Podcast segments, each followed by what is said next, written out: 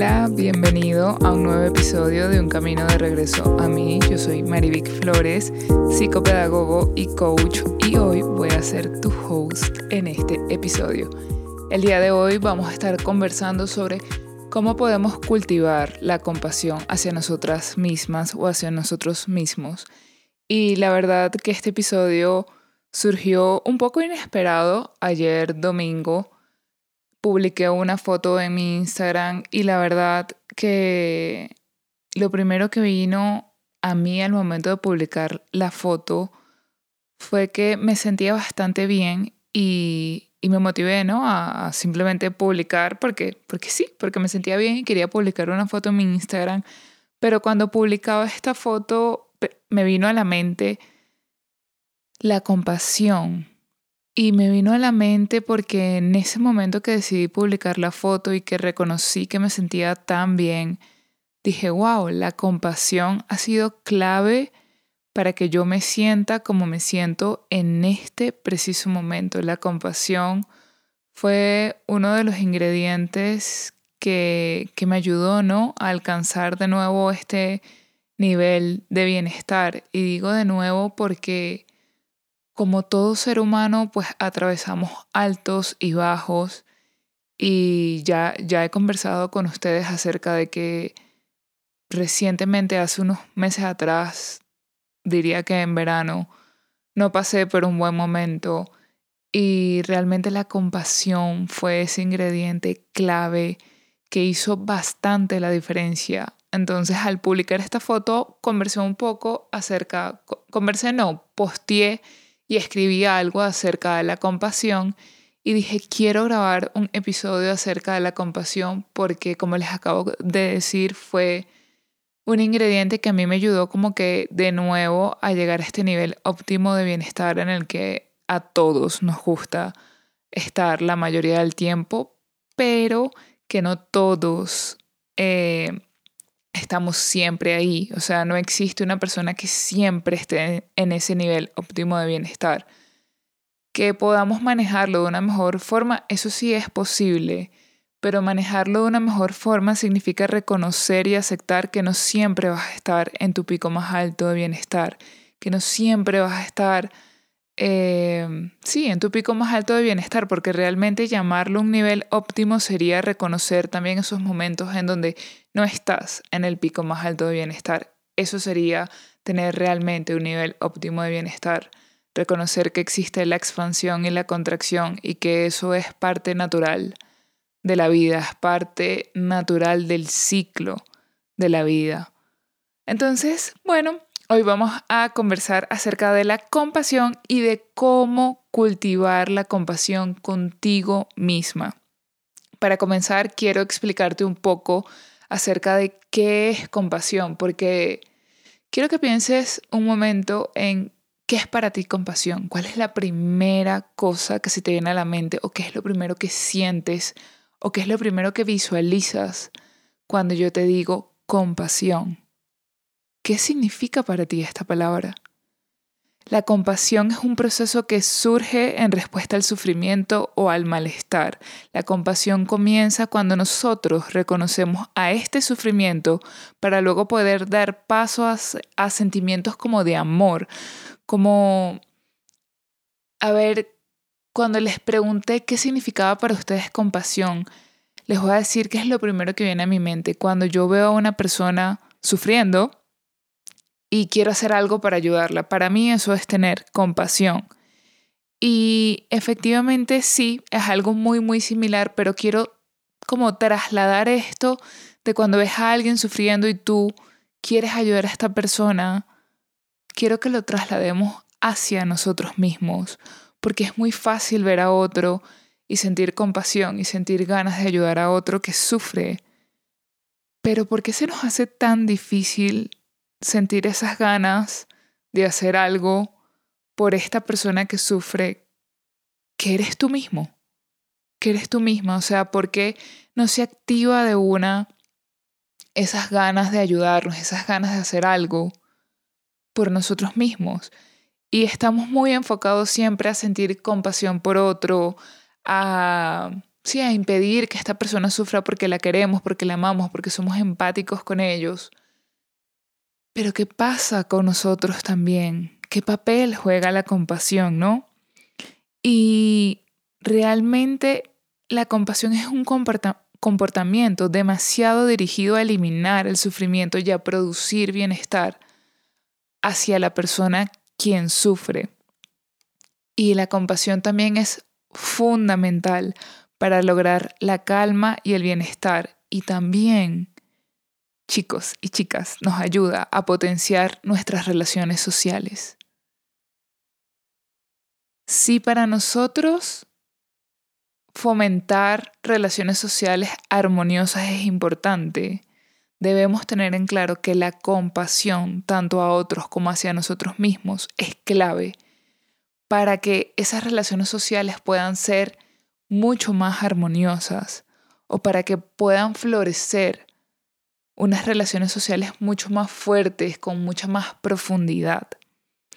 Entonces, la compasión es un proceso que nos ayuda a superar las consecuencias negativas de nuestra propia autocrítica destructiva y de la vergüenza en las relaciones sociales. La compasión nos genera automáticamente emociones positivas. ¿Y por qué hablo un poco de lo que es la autocrítica destructiva y de la vergüenza en relaciones sociales? Porque muchas veces nos juzgamos por no hacer las cosas como queremos. Y de hecho aquí va un poco, un poco mm, de mi historia, podría decirse, o, o por qué yo decidí comenzar a implementar la compasión y a prestar un poco de más atención a lo que es el tema de la compasión. Yo siempre fui una niña y ahora soy una mujer que tiende a exigirse bastante, ¿no? tengo como que esta exigencia interna. Y esta exigencia interna puede como que cruzar el límite del equilibrio. Y al yo atravesar por estos momentos difíciles que les comenté, esa exigencia interna estaba como que rebosó, ¿no? El vaso de agua. Estaba exigiéndome demasiado y era yo misma quien se exigía. Nadie me exigía, era yo. Entonces, al yo darme cuenta, al yo ser más consciente de esta exigencia interna que yo misma me estaba poniendo, fue cuando yo dije, ya va. O sea, ¿cómo puedo ser más compasiva conmigo? Y ser compasiva contigo misma muchas veces va a requerir de que de verdad seas consciente de que de verdad te detengas un momento y que pongas en perspectiva todo lo que está pasando. Y quiero darte un ejemplo que a mí me ayudó y me sigue ayudando porque yo sigo cultivando hoy en día la compasión hacia mí misma. A veces yo puedo tener una lista de 800 cosas, que es mentira que vamos a lograr hacer 800 cosas en un día, pero por exagerar y ponerte un ejemplo, porque así, porque así muchas veces nos pasa. Nos ponemos una lista de 800 cosas para un día, pero nada más lograste hacer 8. Entonces, de esas 8, ve, ah, ok, no hice las 800, pero hice 8. 8 fue lo que me rindió el día para hacer 8. Es bastante. 5 es bastante. Pero las hiciste. No eres una mala persona por no hacer las 800 cosas. No fallaste por no hacer las 800 cosas. No eres mala, no eres malo por no hacer las 800 cosas que dijiste que ibas a hacer. ¿Qué hiciste? Pon en perspectiva, escribe. Escribe en tu celular, escribe en lápiz y papel, escribe donde quieras. ¿Qué hice hoy? No hice las 800 cosas, pero ¿qué hice? Y reconoce cada cosa que hiciste, porque esto te va a ayudar a comenzar como a cultivar esta compasión hacia ti misma. Ah, mira, no hice las 800, pero hice esta, esta, esta y esta. Porque ¿cuántas veces no vemos a una amiga, a un familiar que está atravesando un momento o que se autocritica y se juzga y nosotros intervenimos y siempre sacamos lo mejor de esta persona y siempre le hacemos ver como que mira, fulanita, no hiciste esto, pero mira todo lo que has hecho, mira todo lo que has logrado. O cuando un ser querido se siente culpable y nosotros allí estamos para demostrarle la otra cara de la moneda. Entonces hagamos lo mismo con nosotros mismos. Y esto va muy de la mano con el episodio de Sé tu mejor amiga. Literalmente la compasión forma parte de que seas tu mejor amiga o tu mejor amigo. Una conducta compasiva también nos genera fuertes relaciones emocionales y estas fuertes reacciones emocionales están asociadas directamente a un sistema neurológico de bienestar. Al aliviar el sufrimiento de alguien, inmediatamente nos provoca sentimientos asociados con nuestro bienestar. Y ahí va un poco lo que les comentaba. ¿Qué sientes cuando tú le das esa palabra de aliento o cuando tú tomas alguna acción para ayudar a ese amigo, a ese familiar, a esa pareja? ¿Qué sientes? ¿Cómo te sientes después de ayudar? ¿Cómo te sientes al tener compasión por otra persona e inmediatamente actuar para ayudar a esa persona, para aliviar el sufrimiento de esta persona? Directamente impacta en nuestro bienestar, nos sentimos inmediatamente muchísimo mejor.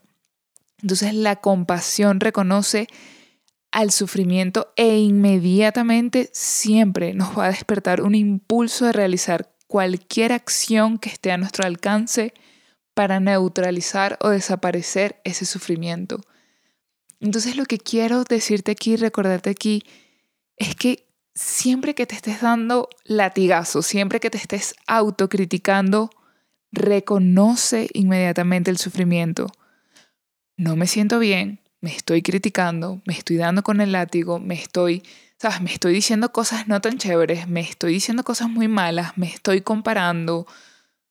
Y me estoy comparando, entran demasiadas cosas, me estoy comparando con un amigo, me estoy comparando con un familiar, me estoy comparando con compañeros que quizás han alcanzado cosas que yo pensé que quería lograr o que la sociedad me dijo que tenía que lograr. O entré a redes sociales y me estoy comparando con un cuerpo de, ¿sabes? No sé, un cuerpo de alguna modelo, un cuerpo que yo no tengo o tantas maneras que tenemos de autocriticarnos. Pero entonces en ese preciso momento en el que tú caches, epa, me estoy hablando mal, me estoy comparando, me estoy estoy sintiendo que estoy perdiendo el tiempo, estoy sintiendo que no estoy haciendo nada, estoy sintiéndome culpable porque quiero estar tirada en la cama todo el día, estoy sintiéndome culpable porque estoy mirando una película en Netflix que dura una hora en vez de, no sé, leerme un libro. Inmediatamente en ese momento escúchate, préstate atención, reconoce eso que estás sintiendo.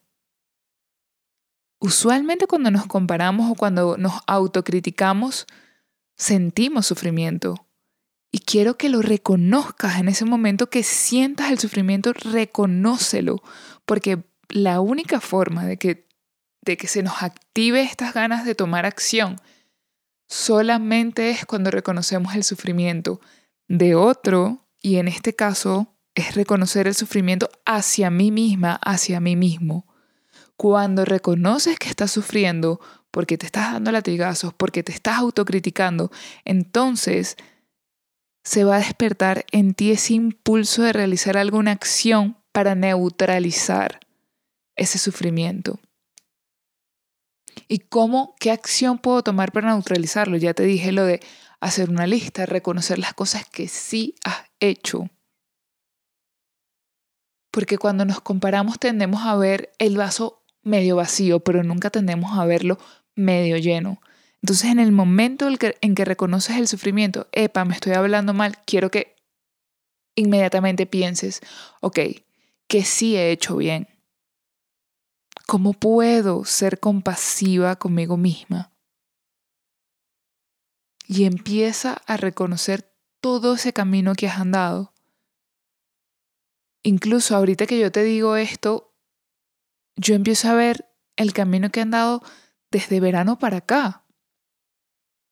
O sea, yo hice un camino de verano para acá. Yo comencé a cultivar mi compasión. Incluso hoy, hoy cuando escribía el, el episodio, y hacía como mis reflexiones acerca de lo que significa la compasión para mí, yo comencé a pensar, ok, ¿cómo puedo eh, alimentar ¿no? la compasión en este momento conmigo misma.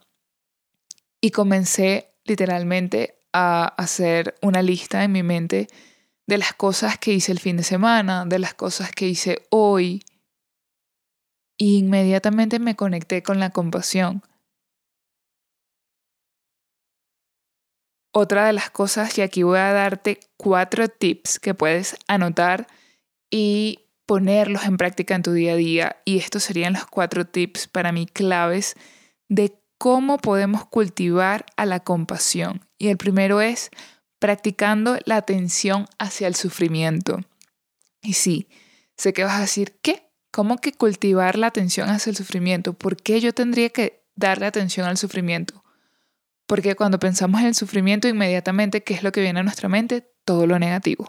El sufrimiento es malo, el sufrimiento duele, el sufrimiento es negativo, Marivic, porque yo tendría que darle mi atención al sufrimiento, si donde ponemos nuestra atención va nuestra energía. Bueno, porque te justamente te expliqué que la única forma de que se despierte en ti la toma de acción a la hora de tener compasión es que reconozcas al sufrimiento. Y por eso es que el primer paso es que practiques la atención hacia el sufrimiento. Que reconozcas tu propio sufrimiento. ¿Por qué me siento así? Porque siento que estoy sufriendo. ¿Por qué me siento triste? Tienes que reconocerlo porque si no, no se va a activar en ti esa acción, esas ganas de dar ese primer paso para neutralizar este sufrimiento. El segundo tip es reconocer que tu experiencia es parte de la experiencia de toda la humanidad.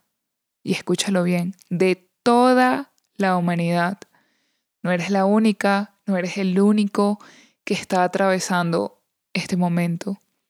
Toda la humanidad lo atraviesa a veces sentimos vergüenza porque no debería de pasar por esto. Por ejemplo, yo soy psicopedagogo y soy coach y es como, ¿por qué? Yo no debería de sentirme mal. Yo tengo todas las herramientas, tengo todos los recursos, me sé toda la teoría. En ese momento es cuando yo tengo que reconocer que mi experiencia es parte de la experiencia de toda la humanidad. Sigo siendo un ser humano. Es como que Imagínate que un doctor se enfermara y sintiera vergüenza porque se enfermó, porque él es doctor, porque él no debería de enfermarse porque él es doctor. O porque un nutricionista se come una hamburguesa y, ¿sabes? Se siente mal porque es un nutricionista y sabe que quizás la hamburguesa no es una nutrición adecuada. Eso sería ilógico porque todos somos parte de la experiencia humana. Todos. Entonces, cada vez que te sientas con vergüenza, con culpa, con pena, que te autocritiques, que te compares. Recuerda que tu experiencia es parte de la experiencia de toda la humanidad. El tercer tip sería cultivar cariño hacia ti mismo. ¿Cómo cultivamos el cariño hacia nosotros mismos? Dándonos aquello que nos hace sentir bien, dándonos aquello que nos hace sentir en amor, dándonos aquello que nos hace sentir seguros, que te hace sentir, alguna vez escribí algo así como que cultiva tu casita interna y que se sienta como una cobijita rica. Literalmente eso es cultivar el cariño hacia ti mismo, que tú te sientas como en una camita con una cobijita rica, una almohadita. ¿Qué, qué te hace sentir?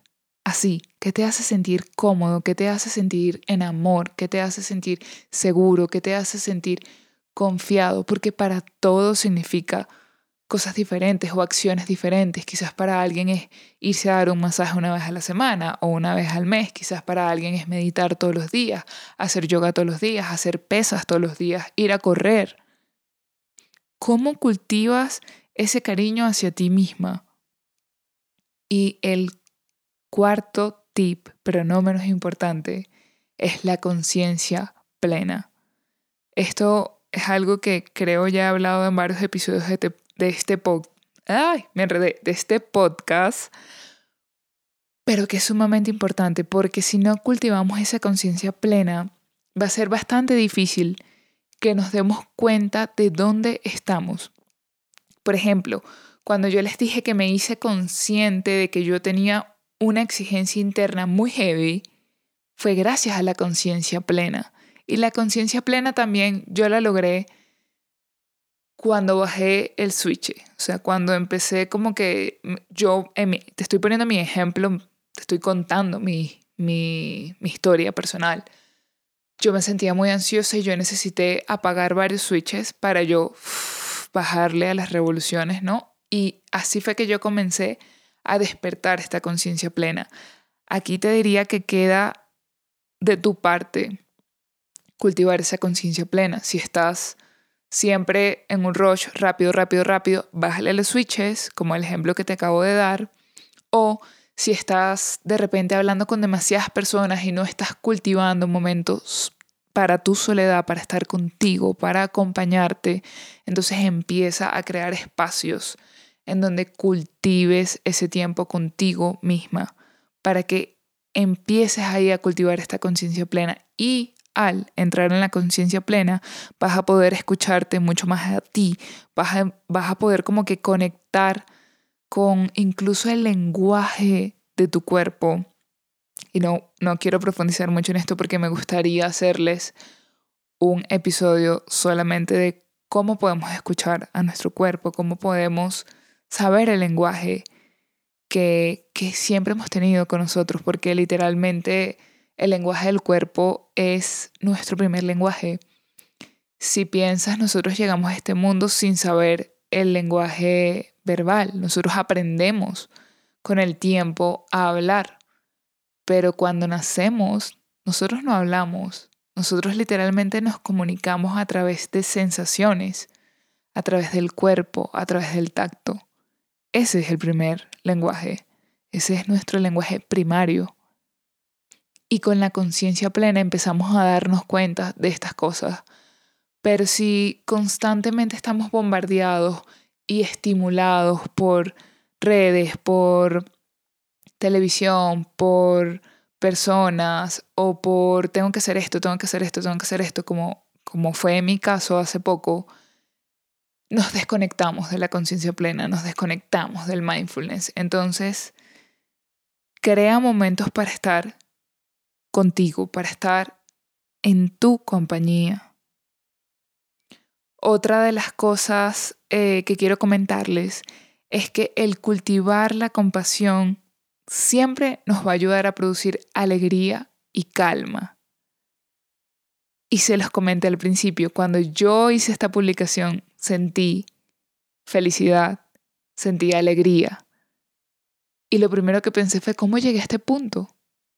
Fue a través de la compasión, porque la compasión me hizo sentir calma, que era lo que yo más necesitaba en ese momento. Y al cultivar la compasión y al comenzar a volver a sentir la calma, llegó a mí de nuevo la alegría. O se despertó de nuevo la alegría, porque estaba un poquito como dormida, ¿no? Entonces todas estas cosas, el cultivar la alegría, la calma, la felicidad, nos va a ayudar a afrontar aquellos fallos que podemos sentir que tenemos desde la competencia. ¿Y qué quiere decir enfrentar nuestros fallos desde la competencia? Que desde un punto de tomar acción, es decir, yo reconozco que quizás fallé en esta cosa o yo reconozco que pude haberlo hecho mejor en tal situación. Ah, ok, ¿cómo puedo hacerlo mejor la próxima vez? ¿O qué puedo hacer para mejorar esta situación? Eso significa desde la competencia, ¿qué puedo hacer? No simplemente decir, ay, la cagué, entonces bueno, ya ni modo, la cagué y se quedó así. No, ¿qué puedo hacer? Pero ¿qué te va a dar esto? Esto te lo va a dar que tengas compasión contigo misma, que tengas compasión contigo mismo. También nos va a ayudar muchísimo tener compasión a manejar mejor las críticas y los conflictos, a crear relaciones más armoniosas. Muchas veces no sabemos cómo manejar las críticas y dejamos que las críticas de otros nos hundan. Pero aquí entra la compasión hacia ti. Aquí entra el EPA. Fulanito, fulanito me dijo tal cosa. Eso es verdad. Si alguien le dice algo que hace sentir mal a tu mejor amigo, a tu mejor amiga, tu familiar, tú inmediatamente sientes compasión y siendo objetivo, puedes decir, ok, fulanita, fulanito te dijo tal cosa.